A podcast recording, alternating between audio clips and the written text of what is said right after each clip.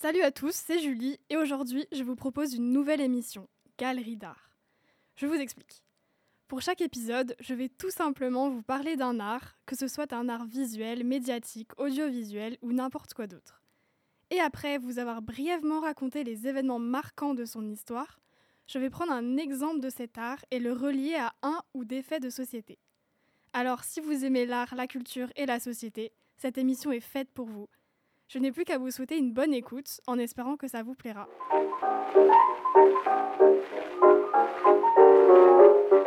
Et Louise, t'as vu Oppenheimer?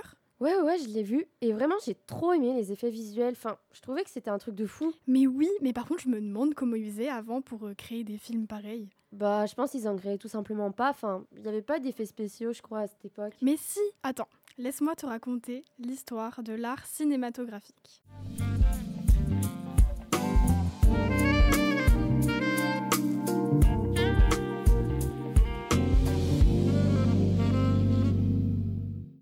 Avant de commencer, petit aparté informatif. Je ne vais pas vous raconter l'histoire complète du cinéma, loin de là, ça prendrait beaucoup trop de temps et ce serait ennuyant à mourir. Non. À la place, je vais plutôt vous parler des inventions, des personnages, des lieux qui ont marqué le cinéma. Il était une fois, dans un lointain passé, une époque où la population s'ennuyait magistralement. Malgré l'invention de la photographie en 1816 par Nicéphore Niepce, l'invention du celluloïd en 1888 ou encore l'invention du photoscope par Déménie, il manquait quelque chose pour les soulager de leur ennui. Et cet ennui persista, même avec l'invention loufoque de Thomas Edison, le kinétoscope, un objet permettant à un seul spectateur de regarder une image animée à travers un petit trou. Seulement un jour, le 28 décembre 1895, cet ennui s'envola brusquement. Vous voulez savoir pourquoi? Eh bien, c'est grâce à l'arrivée des frères Lumière et de leur extraordinaire invention, le cinématographe. Le premier film diffusé s'appelait Sortie des usines. Il montrait simplement la sortie d'usine des ouvriers et des employés des frères Lumière. Le succès fut immédiat. Des quelques spectateurs venus assister à la projection le premier jour, on passa à des centaines les jours suivants. Mais qu'est-ce que le cinématographe? C'est à la fois une caméra pour filmer des scènes et un projecteur pour diffuser ces scènes sur un écran. Il est inspiré de la machine à coudre. Original comme concept. Vous devez sûrement vous demander comment ça marche. Eh bien tout simplement, le cinématographe fonctionnait à l'aide d'une bande de film perforée, généralement en noir et blanc, qui, en passant devant une source de lumière et à travers un objectif, était projetée sur un écran. Ces images pouvaient être projetées par seconde.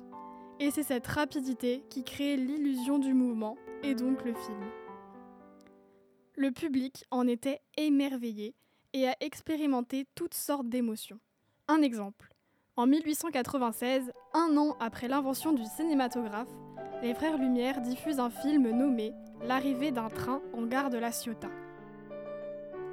Pour l'anecdote, on dit que ce film a suscité une émotion si forte chez les spectateurs que certains ont pris leurs jambes à leur cou croyant que le train allait leur foncer dessus.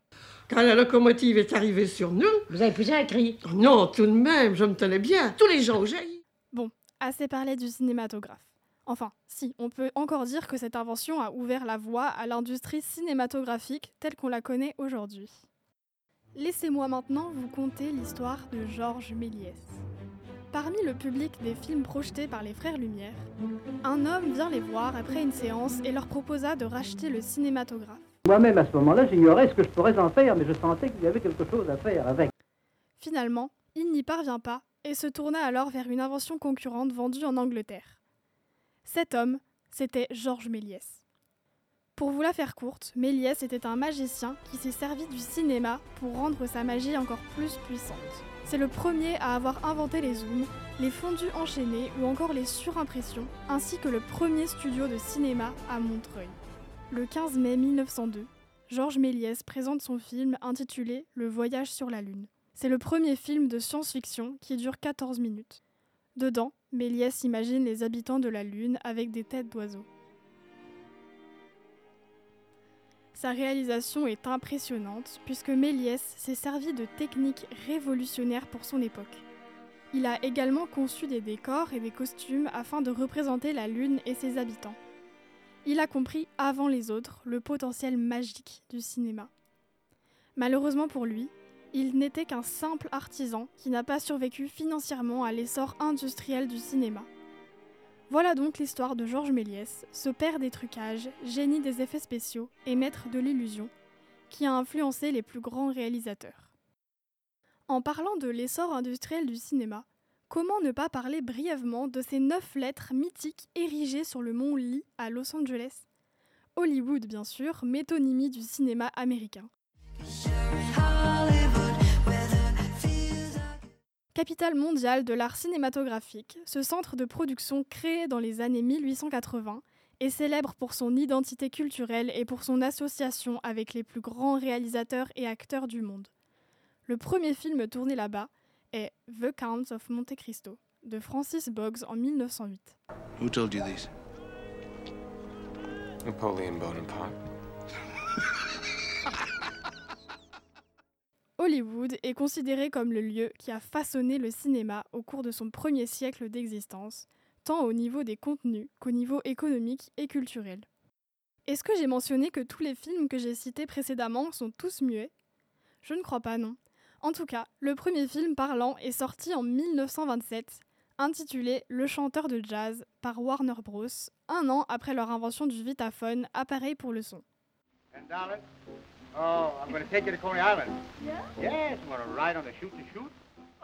L'apparition du son entraîne la fin du cinéma muet. Rares sont les acteurs qui ont réussi cette transition, car les mimiques et la gestuelle ont considérablement diminué pour laisser place à la voix et aux intonations. Et comment ne pas mentionner Charlie Chaplin, ce génie du muet, dont la carrière s'est retrouvée considérablement déstabilisée par l'arrivée du cinéma parlant? À la suite de la Seconde Guerre mondiale, le cinéma s'institutionnalise de plus en plus. Les films en couleur prennent progressivement la place du noir et blanc. La télévision comme objet populaire à partir de 1950 vient constituer la première concurrence directe du cinéma. Aujourd'hui, le cinéma est devenu une véritable industrie, avec des films pour tous les goûts, du comique au romantique en passant par le documentaire et la 3D. En revanche, l'industrie cinématographique est aujourd'hui mise en difficulté à la suite de l'essor massif des plateformes de streaming comme Netflix, même si les films sortent quand même en premier au cinéma. Pour finir, je dois tout de même vous parler des objectifs de l'art cinématographique. Cela peut être un outil de divertissement pour certains, mais le cinéma joue aussi un rôle très important en tant qu'outil de reflet de la société, en mettant en lumière les problèmes et les thèmes sociaux importants de chaque époque. Cette phrase me permet d'effectuer une belle transition vers la suite, parce que maintenant que vous connaissez l'histoire du cinéma, passons à la base même de cette émission, relier l'art à un fait de société actuel.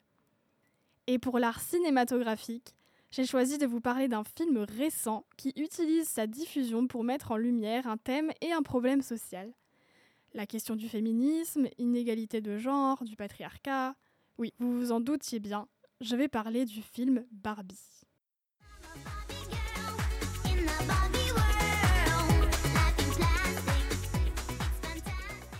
Pour vous mettre dans le contexte, je vous fais déjà un rapide résumé du film. Attention, je vais spoiler. Barbie est un film américano-britannique réalisé par Greta Gerwig, sorti le 19 juillet 2023.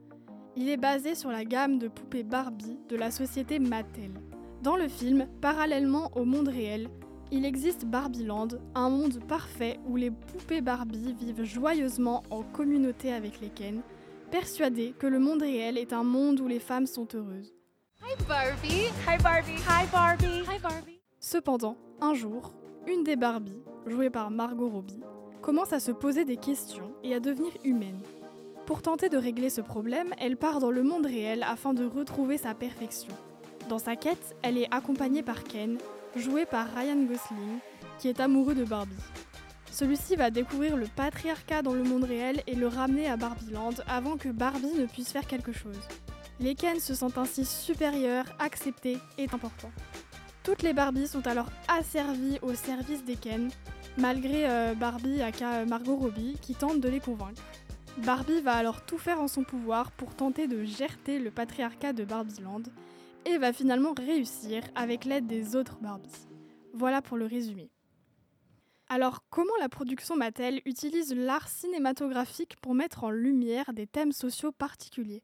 Alors, si on enlève la part de la stratégie marketing démesurée du film et que l'on s'intéresse seulement au contenu du film, on peut dire que celui-ci se passe en trois temps. Le film commence avec cette phrase de la narratrice en voix off. Je cite Grâce à Barbie, tous les problèmes du féminisme et d'égalité des droits avaient été résolus. Ou en tout cas, c'est ce qu'on pensait à Barbieland. Fin de la citation. Au début, les Barbies sont reines à Barbieland, elles sont puissantes, indépendantes et brillantes. Les Ken ne sont que des Ken parmi les autres. Il n'y a pas de place pour les hommes, ils sont réduits. Puis, deuxième temps, Barbie et Ken vont dans le monde réel et rencontrent la misogynie et le patriarcat. Ken se découvre une vocation patriarcale et devient macho. Les Barbies sont asservies et stupides. En quelque sorte, les rôles se sont inversés.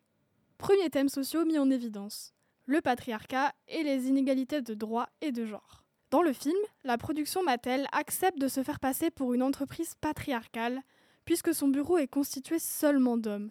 Ils reprennent en quelque sorte la réalité très récurrente de la vraie vie pour en faire une critique pure.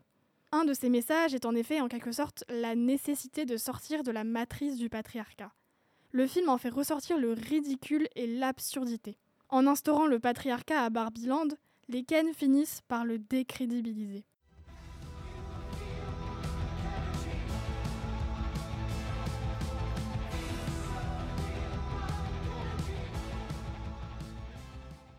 Enfin, troisième temps du film, les Barbie et les Ken réalisent qu'ils sont malheureux dans l'une ou l'autre situation. Qui sont-ils? Des normes. Que veulent-ils devenir? Eux-mêmes. Deuxième thème social mis en évidence, le féminisme et la question de l'identité. You have to answer for men's bad behavior, which is insane, but if you point that out, you're accused of complaining. Le film transmet un vrai message concernant le féminisme et l'identité de la femme. Il montre que des femmes unies peuvent vaincre le patriarcat, vaincre les inégalités. À mes yeux, la production Mattel n'a pas montré le féminisme comme quelque chose d'extrémiste et d'anti-masculin. Non, elle a voulu montrer que les femmes sont tout autant capables que les hommes. Que oui, il est bien réel qu'aujourd'hui les inégalités hommes-femmes existent et qu'il faut faire quelque chose pour les changer, voire les supprimer. Pour ce qui est de la question de l'identité, le film cherche à faire comprendre aux femmes et aux hommes que tous devraient avoir la possibilité de devenir qui ils veulent. D'ailleurs, c'est ce que la dessinatrice qui travaille au sein de Mattel a fait comprendre à Barbie dans un moment du film. Qu'elle peut être ce qu'elle veut et que la perfection n'est pas une fin en soi. Humans only have one ending. Ideas live forever. Cela constitue un beau message féministe, certes, mais aussi identitaire. Que ce soit Ken ou Barbie, tout le monde est un être à part entière. Il ne devrait pas être sous pression sociale, mais devraient simplement avoir le droit d'être qui ils sont, qui ils veulent être. Finalement, le film est un outil d'empowerment pour les femmes, pour les hommes et pour quiconque en quête de son identité. Alors, pourquoi vous parlez de Barbie? Parce que ce film est un outil de reflet social digne de l'art cinématographique. Il ne nous reste donc plus qu'à savoir si la production Mattel a réussi à toucher et changer la perception du public visé, c'est-à-dire particulièrement les adolescents et les adultes, puisque les enfants n'ont pas forcément encore assez de recul pour comprendre le fond du message. Je vous invite donc à écouter le témoignage de Cécile Young, étudiante suisse de 17 ans, qui va nous partager sa réception du film Barbie. Bien sûr, je le rappelle, ce n'est qu'un avis subjectif parmi d'autres. Hello Alors, comme première réaction, je dirais vraiment que c'est un film qui m'a plu. Et je trouve que les exemples qu'il donne euh, par rapport au féminisme, c'est des exemples vraiment concrets et assez pertinents. Euh, et comme deuxième réaction, après avoir un peu plus euh, réfléchi, en me temps posé des questions, etc., je trouve que ça aurait pu être encore un peu plus percutant. Faudrait un Barbie 2 et ce serait parfait. mais sinon, un truc que j'ai trouvé vraiment intéressant, c'est le tout début du film où on voit en fait un monde sans patriarcat. Et j'ai trouvé ça fou parce que, en fait, nous, êtres humains, on a toujours vécu un monde avec patriarcat. Et j'ai trouvé ça fou en fait de voir euh, bah, un monde sans patriarcat et que bah oui c'est possible et que oui c'est difficile mais que c'est possible. Euh, voilà après le patriarcat arrive et je trouve que la manière dont le patriarcat a été amené dans le film C'était intéressant de voir, euh, ouais, ils l'ont amené plutôt avec de l'humour, euh, enfin voilà. Et la fin, en fait, on voit vraiment la puissance des femmes. On voit vraiment cette puissance et cette force qu'elles ont quand elles se mettent ensemble. Elles peuvent renverser les choses. Et c'était super intéressant de, de voir en fait le, fil rouge de ce film, toutes ces questions justement du patriarcat, du féminisme qu'on qu'on rencontre en fait dans le monde d'aujourd'hui. Plus on en parle, plus c'est mieux. Voilà. Et c'est ainsi que le premier épisode de Galerie d'art se finit. J'espère qu'il vous aura plu et on se retrouve très vite pour parler d'un autre art qui n'est pas souvent considéré comme un art en tant que tel, le sport ou encore l'art sportif. Mais stop, je ne vous en dis pas plus, on se retrouvera tout bientôt. Merci pour votre écoute.